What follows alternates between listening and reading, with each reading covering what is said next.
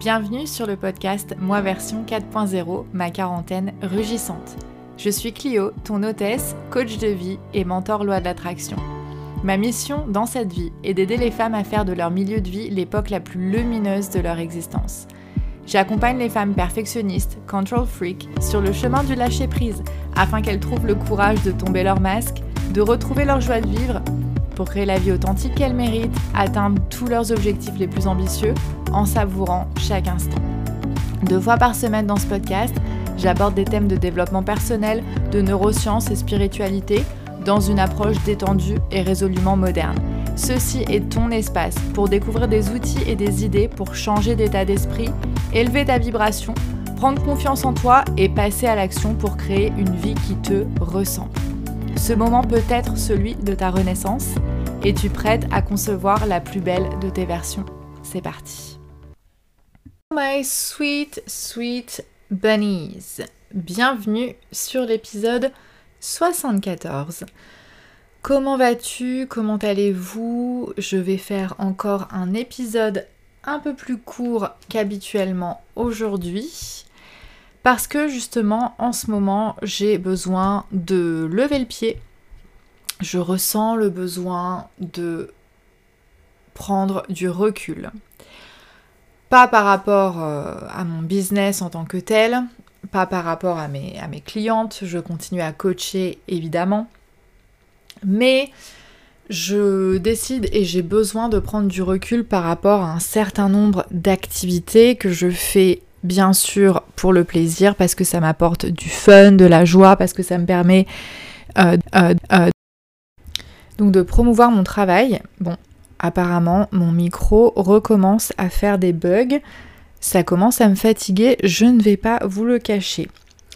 Bref, donc pas par rapport à mes clientes, pas par rapport à mes élèves au collège, mais euh, voilà, je viens de faire la rentrée des profs. C'était la première semaine de cours cette semaine.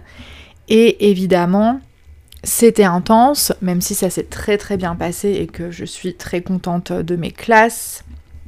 A priori, ça va être encore une très belle année. De toutes les façons, l'année sera ce que je déciderai d'en faire, n'est-ce pas? J'ai les ressources intérieures pour, euh, éventuellement euh, surmonter les obstacles qui ne manqueront pas de se présenter.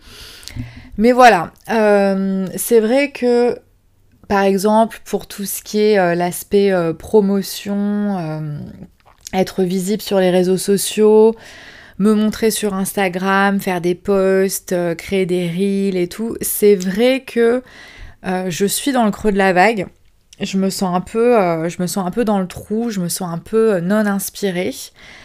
Euh, j'ai pas envie.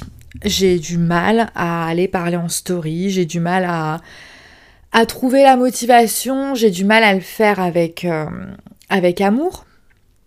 Et donc, il y a encore quelques mois, ça m'aurait vraiment pris la tête je me serais auto-flagellée en me disant mais c'est pas possible Clio, euh, il faut que tu le fasses, c'est le plan, c'est ce que tu fais habituellement, c'est comme ça que ça va marcher, c'est comme ça que ça marche. Si tu es moins présente sur Instagram, si tes épisodes de podcast sont moins longs, euh, c'est un peu un aveu d'échec, etc. Donc j'aurais eu tout un dialogue intérieur négatif sur le fait que euh, ben non, je, je veux pas être dans le creux de la vague, c'est pas le moment, au contraire c'est la rentrée. Normalement, le plan, euh, la rentrée, euh, c'était bah voilà de, de lancer euh, le petit e-book et puis de, bah, de continuer à, promouvoir mon, travail, à promouvoir mon programme de coaching individuel, commencer à réfléchir parce que j'ai plein d'idées, j'ai plein de projets, il y a plein de choses qui viennent, etc. Et donc voilà, j'avais envie d'être chargée en énergie mais pour tout un tas de raisons, en ce moment, je ne me sens pas du tout chargée en énergie. Et quand je dis que je suis dans le trou et que je suis dans le creux de la vague, ce qui est beau avec euh, tout le travail de, développement personnel que je fais et, tout, le coaching que je fais avec mes, propres coachs et puis euh, la, façon dont je m'auto-coach, ça me permet de, prendre du recul par rapport à la notion même de, de creux de la vague parce que je ne suis pas déprimée, je ne vais pas mal, euh, je suis pas en colère après moi-même, je ne suis pas triste parce que euh, voilà, je me raconte pas d'histoire sur mes résultats et tout. Euh, forcément, mes résultats sont moins bons cette semaine qu'ils ne le sont habituellement. J'ai moins d'audience, j'ai moins de personnes qui me contactent, etc. Mais c'est normal, c'est aussi parce que je m'implique moins.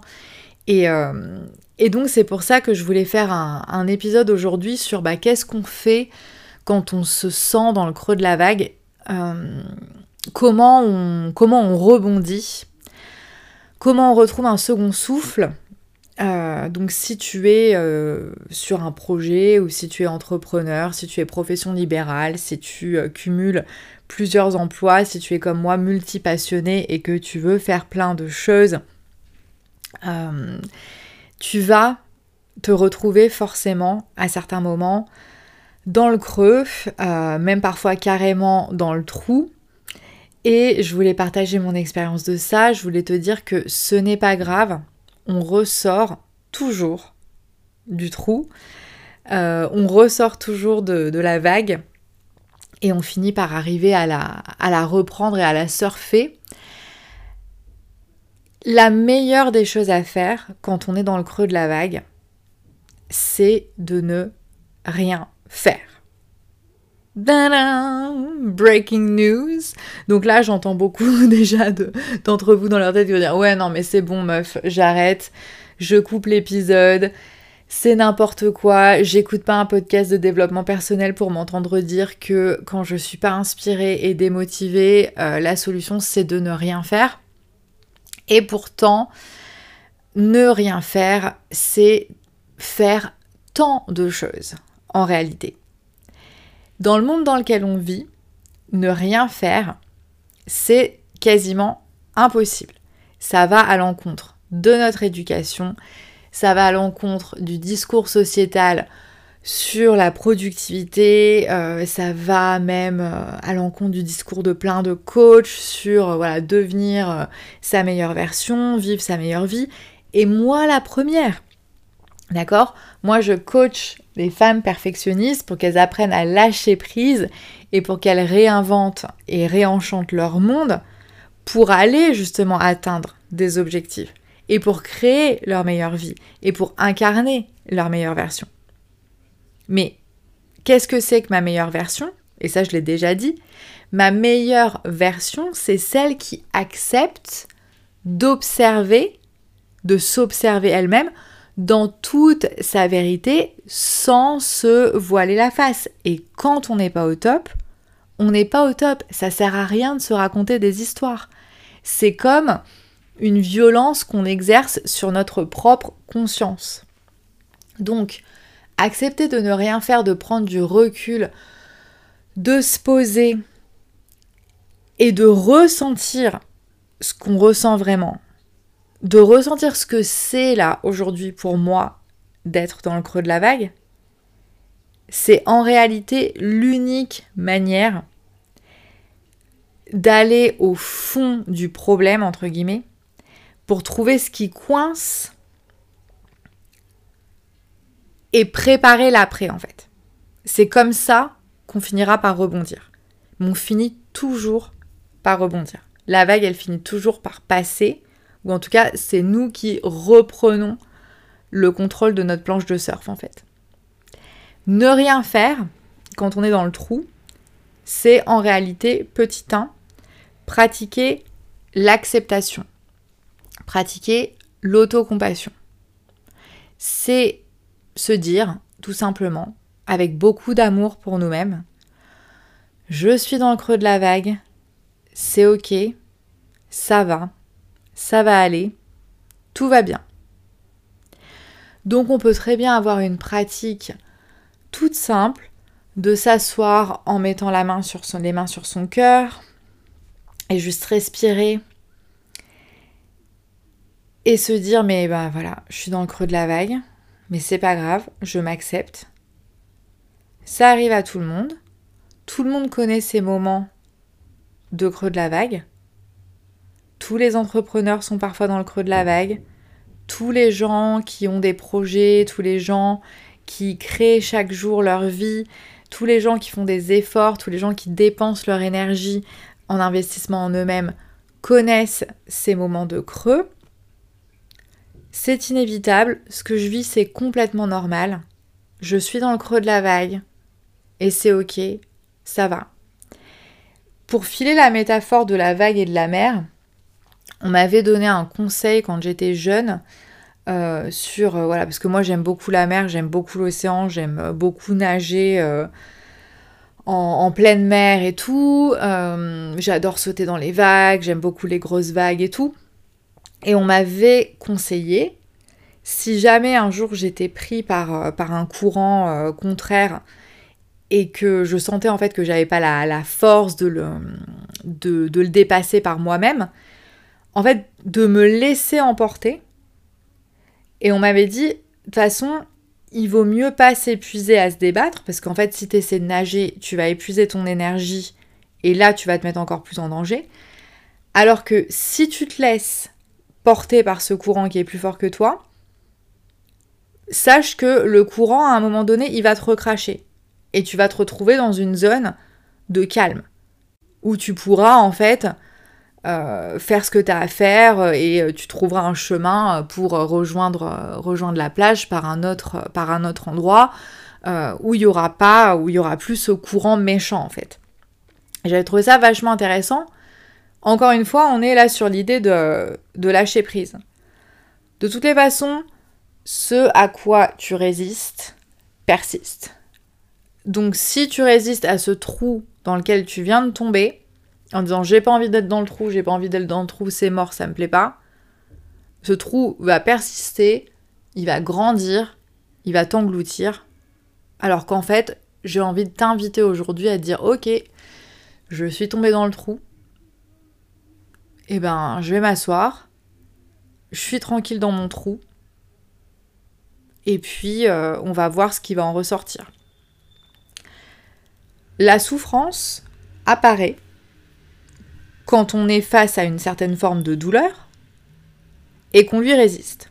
Donc oui, évidemment, quand je me sens complètement désinspirée, démotivée, sans envie et que je doute, forcément, c'est douloureux. Mais c'est quand je résiste à mes propres doutes, à mes propres questionnements, à mon propre euh, état mental, énergétique, psychologique et tout, que là, en fait, je vais rentrer dans une certaine forme de souffrance. Donc ces moments creux de la vague, qui peuvent être douloureux, sont une autre invitation à accepter plutôt que souffrir. Et ce qui est merveilleux, c'est que quand on ressort après de son trou, on a appris énormément de choses sur nous-mêmes, on est devenu beaucoup plus résilient, et on s'est rendu compte qu'en fait, on pouvait être face à des difficultés et à, des choses irritantes et qu'on n'avait pas prévues et dont on n'avait pas besoin ni envie. On peut être dans une certaine forme de douleur sans pour autant que ça soit une souffrance, sans pour autant avoir besoin de, de se raconter une histoire négative à propos de nous-mêmes, à propos de la douleur qu'on est en train de ressentir. Et donc moi, à choisir, je me dis, ok, je préfère être dans un endroit un peu douloureux et rester dedans pendant un moment et le regarder et le ressentir, plutôt que de commencer à lui résister et à me débattre et, euh, et à essayer de me forcer et à imposer une certaine forme de pression sur moi-même et à exercer une certaine forme de violence sur moi-même parce que je sais que cette violence-là, en fait, c'est ça qui va me faire souffrir. La différence pour moi entre la douleur et la souffrance, c'est que la douleur, c'est froid, sans bavure, c'est clair, c'est net et c'est précis. Alors que la souffrance, c'est pervers, c'est mesquin, c'est euh, toute la manipulation en fait qu'on est capable d'essayer de s'imposer à nous-mêmes pour être quelqu'un qu'on n'est pas, ou en tout cas qu'on n'est pas temporairement. Donc la deuxième chose, quand je dis ne rien faire, en fait ne rien faire, ça veut dire tout simplement prendre le repos dont on a besoin. Euh, se forcer, ça conduit au burn-out. Ça conduit à la surcharge mentale, etc. Donc il faut se reposer, il faut comprendre que c'est un moyen dont notre corps, dont notre mental sont en train de nous dire et eh, il faut recharger les batteries, il faut se reconcentrer en fait sur le plus important. Et le plus important, c'est notre énergie. De toute façon, moi ce que j'aime bien faire maintenant quand, euh, quand j'ai des phases de, creux, et à ce sujet, euh, ma coach, euh, l'une de mes coachs, disait la dernière fois dans un épisode de podcast qu'elle connaît une phase de creux environ toutes les six semaines. Et quand j'avais entendu ça, je disais waouh, c'est énorme. En fait, toutes les six semaines, ça fait beaucoup quand même, tu vois. Et je me dis, bon, bah, c'est bien, elle a un business à plusieurs de centaines, milliers de dollars tous les ans. Et ça n'empêche pas d'avoir une période de, creux, en fait, et d'être dans le deep, dans le trou, toutes les six semaines environ. Ça va, en fait. D'accord? Il n'y a pas de... Ça a dédramatisé le truc, en fait. Euh, ça ne veut pas dire qu'on est dans l'échec. Donc, je me concentre sur, mes, sur mon énergie.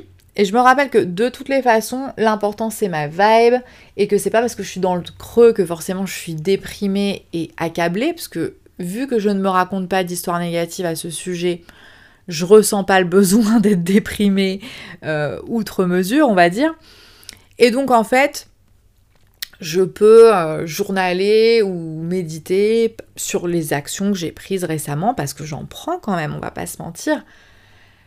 Ou que j'ai pris, euh, admettons que vous décidiez de absolument ne plus rien faire sur votre projet pendant une semaine, deux semaines, un mois, peu importe de vous rappeler que avant d'être dans le creux, vous aviez pris des tonnes d'actions et que ces actions-là, en fait, sans que vous le sachiez, leur énergie, elle est encore en train d'opérer, de faire son effet. Que si vous étiez sur Instagram, sur des réseaux sociaux, euh, que si vous étiez en train d'écrire un livre, etc., ce que vous avez fait avant existe toujours. Et que votre contenu, il continue à voyager, même s'il voyage moins, euh, il y a encore des personnes qui le voient et il suffit d'une personne intéressée en fait pour éventuellement euh, vous retrouver à rencontrer une nouvelle cliente. D'accord? Euh, L'histoire que vous êtes en train d'écrire, elle n'est pas en train de disparaître tout simplement parce que vous allez la laisser de côté pendant un mois, histoire de vous, de vous concentrer sur votre énergie. Les mots que vous avez écrits, ils continuent à vibrer sur, sur vos pages et à travailler pour la manifestation de votre rêve, de ce roman, etc. C'est un exemple. La troisième chose qui se cache derrière le ne rien faire dont je, suis en train de vous parler, c'est de se dire ok, bah là en ce moment j'ai clairement pas envie de me reposer sur mes propres forces.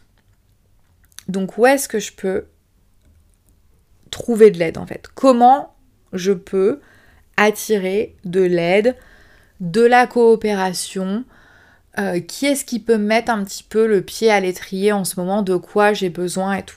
Et donc, inspiré par euh, le live que j'ai fait avec euh, Marine mercredi dernier, que je t'engage vraiment à aller regarder, il est sur mon IGTV, le lien sera dans la description.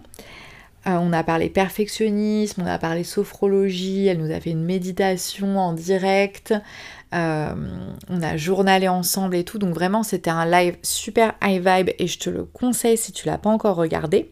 Bref, cet exemple me fait me dire que certainement en ce moment, moi ce qui m'inspire plus, c'est de chercher plus de coopération dans la manière dont je mène mon business. Donc plus de... Peut-être pas de projets en commun avec d'autres, mais je me dis, je sais pas, ça pourrait être sympa d'inviter euh, des, personnes à parler sur le podcast. Euh, avoir, en fait, ouais, j'ai envie de, discussions comme celle que j'ai eue avec Marine, en fait. Euh, parce que ces discussions-là, ça permet de faire le point, ça permet d'obtenir du feedback, et puis euh, ça permet en fait de baigner dans les bonnes, dans les bonnes ondes des autres en fait. Et donc c'est de ça que j'ai envie en ce moment, euh, voilà, de, trouver de l'aide, de déléguer. Un autre exemple auquel je pense, c'est euh, moi au boulot avec mes élèves, quand j'ai fini par me rendre compte qu'en fait il fallait que j'arrête de, de, forcer les cours de début d'après-midi. Parce que le début d'après-midi, moi, après le repas, souvent, j'ai vraiment une période de creux dans mon énergie. Euh, je suis un petit peu amorphe, c'est certainement la digestion et tout. Et du coup, c'est des cours qui sont un peu douloureux pour moi en fait parce que j'ai vraiment pas beaucoup d'envie, j'ai pas la moelle, j'ai pas j'ai pas la tchatch et tout. Et à partir du moment où j'ai décidé que OK en fait, quasiment tous les jours je me sens comme ça, donc à chaque fois que j'aurai cours de 13h30 à 15h30 avec des classes, je vais prévoir mes cours et je vais prévoir les activités à l'avance pour faire en sorte d'avoir le moins à faire possible et faire reposer la, création du cours et le, oui, le, déroulement en fait euh, du cours et le travail à la faire reposer sur les gamins. Et du coup, souvent, je leur donne des tâches coopératives où ils bossent ensemble et où moi en fait je fais juste office de ressources mais euh, je vais plus parler euh, avec eux seul à seul ou en mini-groupe, je vais pas m'agiter, euh, je vais accepter de plus être assise sur ma chaise à ce moment-là et d'être à mon bureau.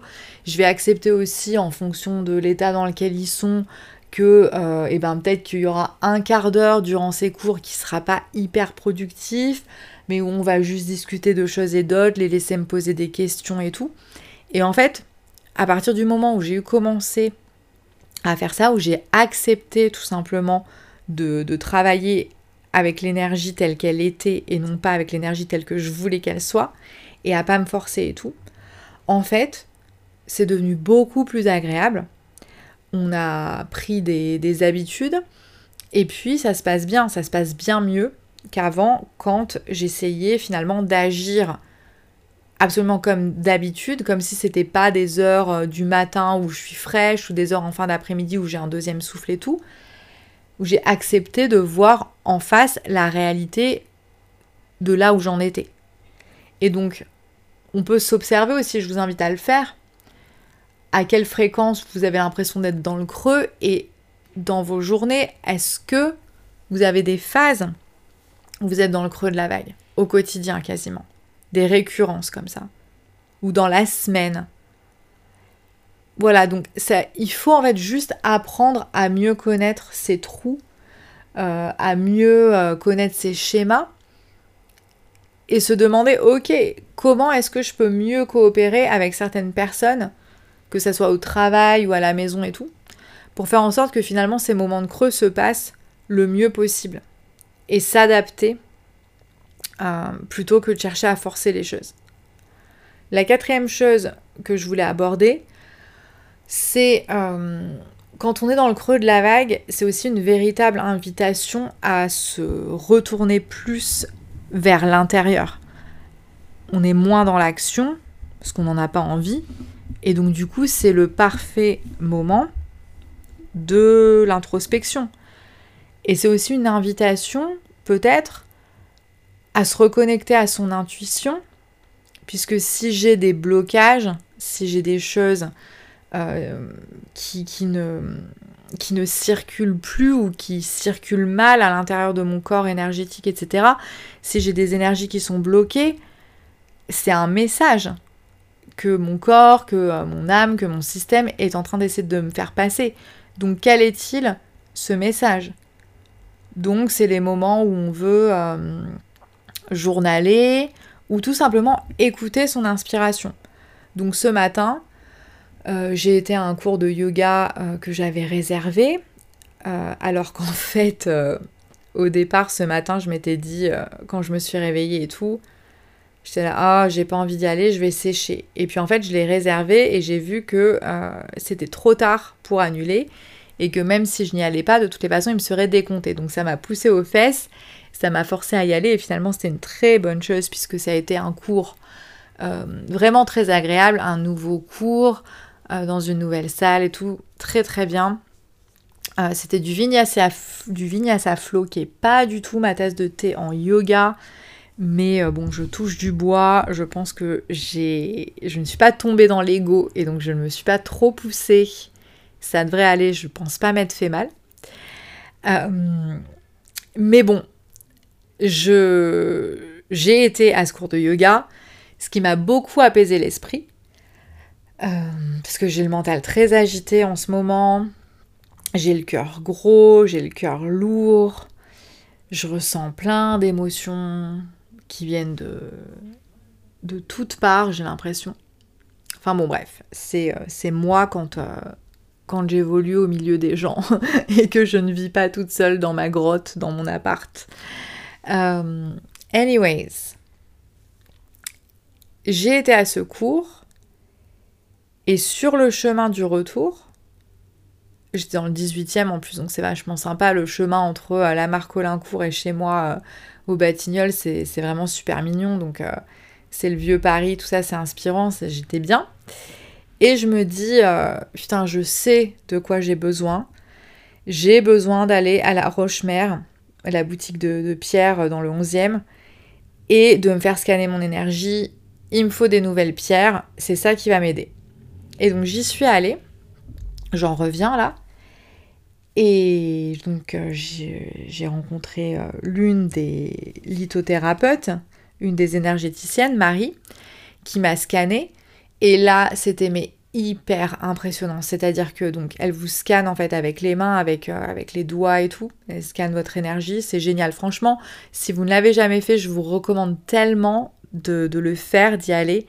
C'est il, faut, il faut le vivre. Si vous êtes Bon, je pense que si vous écoutez ce podcast, c'est que quand même vous êtes vachement branché euh, énergie, euh, spiritualité et tout ça. Euh, la, lithothérapie, moi, c'est mon kiff. Et d'ailleurs, je me disais, mais je devrais l'inviter en fait sur le podcast pour, pour faire partager ça, lui poser des questions et tout. Peut-être que c'est quelque chose que je vais lui, lui proposer. Bref. Donc, elle m'a scanné et là, quand à chaque fois que sa main passait euh, dans, mon aura au niveau du cœur. Une douleur dans la poitrine, c'était incroyable. J'ai l'impression, mais limite qu'on qu'elle me transperçait, quoi. Que. Oh. Et après, au niveau des pieds aussi, c'était incroyable. C'était hyper intense. C'était la première fois que je ressentais euh, ce scan énergétique avec une telle intensité. Et donc là, tout de suite, elle me dit euh, est-ce que tu fais des crises d'angoisse? Je, dis oui, euh, bon, les attaques de panique, beaucoup moins, pas depuis plusieurs années, mais après, ben oui, je, suis sur le spectre, enfin, je vis sur le spectre de l'angoisse. Enfin, voilà, c'est, c'est, moi, quoi, c'est comme ça. Et, et voilà, et donc elle me met une pierre dans la main. Enfin, elle, elle en teste plusieurs et tout, c'est comme ça qu'ils font pour voir ce qui peut rééquilibrer et tout ça. Euh, et, donc elle me met euh, cette pierre rose et noire super belle dans la main. Et là, immédiatement, une forme de bien-être, quoi. Vraiment, un truc genre, ah, c'est plus aligné. Et ça m'a fait euh, venir les larmes aux yeux. Et je dis, oh suis désolée, j'ai l'impression que je vais me mettre à pleurer et tout. Elle me dit, non, non, mais c'est normal, justement, la, la, rhodonite, ça, fait, ça fait pleurer. Et donc bon, et puis ça m'a... En fait, j'étais secouée, quoi, parce que j'étais en train de me rendre compte que tout ce que j'ai ressenti euh, les jours précédents, en fait, c'était une vraie forme d'angoisse. Sauf que euh, j'ai eu du mal à identifier que c'était de, l'angoisse par rapport à d'habitude, tout simplement parce que je vais bien, quoi. Euh, mais il y a clairement quelque chose à, explorer que j'ai pas encore exploré et j'ai pas encore réussi à aller au fond des choses. Elle me dit il y, a des blessures intérieures euh, qui demandent à être guéries, qui sont prêtes à être guéries. Euh, il y, a, y, a, de la souffrance, il y a de la douleur. Euh, je dis, ah oui, oui. Et puis là, enfin, elle, elle me scannait et genre, mais j'avais mal au cœur, genre, j'avais le cœur serré et tout. C'était vraiment douloureux. Donc du coup, en plus, je, pleurais avec ma rhodonite dans la main. Donc j'ai vécu un moment énergétiquement... Euh, enfin intense. Et puis je m'attendais pas à ça en fait. Parce que moi d'habitude euh, quand j'y vais il me scanne mon énergie. Et, voilà c'est agréable comme sensation. Mais je vous lis en fait la, définition de, la pierre qu'elle m'a recommandée et que j'ai acheté et que je vais porter en pendentif. Donc la rhodonite Euh, ça marche avec le quatrième chakra, donc le chakra du cœur. Auto-guérison, trouver les réponses dans son cœur, apaisement des déchirements affectifs, dépasser la souffrance, retrouver l'estime de soi dans la douceur pour ceux qui, et là on y va à chaque fois déjà donc. À chaque fois que j'y vais, à chaque fois que je me fais scanner, c'est toujours la oh souffrance. il y a quelques mois, c'était oui, il, est temps d'explorer les blessures intergénérationnelles et tout. Et euh, et puis bon, je pense que je, pleurais aussi parce que je me disais mais c'est pas possible en fait, je, je m'en sors jamais quoi. Enfin, je veux il y a toujours de la souffrance. Et, euh, pourtant je vais bien, donc euh, fuck. Donc c'est pour ceux qui sont trop durs et exigeants avec eux-mêmes, qui veulent trouver en eux des capacités insoupçonnées de guérison, qui veulent cesser de se cogner à la réalité. Alors là, Marion Clio Farella quoi qui sont lassés par la souffrance et veulent trouver du réconfort en lâchant les poids du cœur. Donc déjà tu dis ça, t'es rhabillé pour l'hiver, je dis putain mais c'est pas possible, hein. je... je... vais y arriver, je vais échapper un jour euh, à chaque fois que je les vois. C'est ça quoi, c'est euh, oui, euh, guérir les souffrances, soit les miennes, soit celles de mes ancêtres. La dernière fois c'était genre wow, t'es hyper ouverte, euh, t'es une éponge, il faut que tu te protèges. Donc voilà, ça, me fait rire. Et donc ensuite, elle m'a testé d'autres pierres, parce qu'après, donc, euh, il restait une, euh, une insécurité au niveau des pieds et des chevilles, en fait, et donc elle m'a conseillé de la lave, la lave et la rhodonite qui marchent bien ensemble. Et donc je vous dis pour la lave, enracinement conscient, se poser dans la profondeur en douceur, faire confiance et accueillir les forces de nos racines, lâcher le stress vers le bas. Pour ceux qui sont en quête de racines, et là, ok, euh, qui se sentent flotter sans soutien, qui se sentent fragiles et souhaitent s'enraciner en douceur, aide à stabiliser les choix posés et à trouver la force dans nos bases. Et c'est trop drôle en fait parce que ma relation aux racines et à mes racines, elle a toujours été quand même vachement ambivalente. Et, voilà, et puis ça me fait sourire aussi parce que j'ai trouvé ça hyper... Euh, déjà les pierres, quand elle me les a posées dans la main, tout de suite j'ai ressenti vraiment une forme d'apaisement, de, relâchement et tout, et c'est pour ça aussi que, que je me suis mise à pleurer. Et c'est vraiment aussi parce que la description résonne vachement avec ce que je ressens. Euh, et, donc c'est super intéressant. Et c'est pour ça que je dis ne rien faire. Non, c'est ne rien faire, c'est prendre du temps pour soi, suivre son intuition. Et je suis très contente en fait euh, de l'avoir fait parce que j'ai maintenant deux pierres. Enfin, j'ai un bracelet de lave et une rhodonite en pendentif qui sont en train de se purifier dans de l'eau minérale et je vais les porter à partir de demain et ça va m'aider. Et une chose en entraînant une autre, dans le métro en revenant, j'ai eu une, euh, une idée de génie. Une chose que je veux faire depuis deux ans, mais que je n'ai pas eu l'occasion de faire à cause du Covid, m'est revenue et je me suis dit, mais putain, mais c'est ça, le 15, c'est mon anniversaire. Charlie, la semaine dernière, il m'a dit Qu'est-ce que tu veux pour mon anniversaire? J'avais pas d'idée. Et là, avec cette histoire de euh, blessures, souffrances euh, du passé, euh, les racines et tout, enfin, genre en gros, l'histoire de ma vie résumée en deux pierres, quoi. Je me dis, mais en fait, il faut que je fasse ce putain de voyage chamanique que je me promets de faire depuis des lustres. Et donc là, dès que Charlie rentre, je vais lui en parler et je vais lui dire moi ce que je veux c'est faire un voyage chamanique. Donc c'est ça que je veux pour mon anniversaire. Donc je vais me faire offrir un voyage chamanique et ça va être de la balle. Parce que en fait mon intuition me dit qu'il y a un truc sur lequel je n'arrive pas à mettre le doigt et ce truc est déclenché par certaines personnes que j'ai dans ma vie depuis ces derniers mois enfin que j'ai dans ma vie que j'ai dans. Oui, que, j'ai euh, dans, mon quotidien ces derniers mois. Et je pense que c'est un devoir spirituel que l'univers m'envoie pour. Parce que ça, touche à un truc, mais tellement à vif, mais que j'avais pas ressenti depuis. Euh, je sais pas, depuis tellement longtemps, quoi, depuis, euh, ouais, depuis l'adolescence, peut-être le début de, ma vie adulte, je sais pas. Donc, euh, je me dis, c'est soit, genre, je pourrais aller en thérapie pour parler et tout, mais j'ai jamais ressenti que c'était une option pour moi. Mais par contre, le voyage chamanique, je dis, ça peut être exactement ce qu'il me faut. Donc, c'est ça que je vais faire.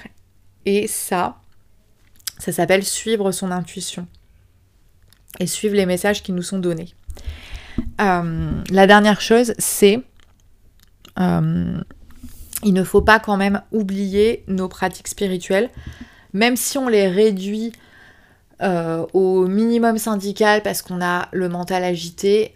c'est typiquement quand on a le mental agité, qu'on est un peu angoissé ou tout simplement qu'on doute ou qu'on est dans, qu'on est mou, qu'on est dans le creux de la vague. En fait, on a tendance à oublier ce qui nous fait du bien habituellement.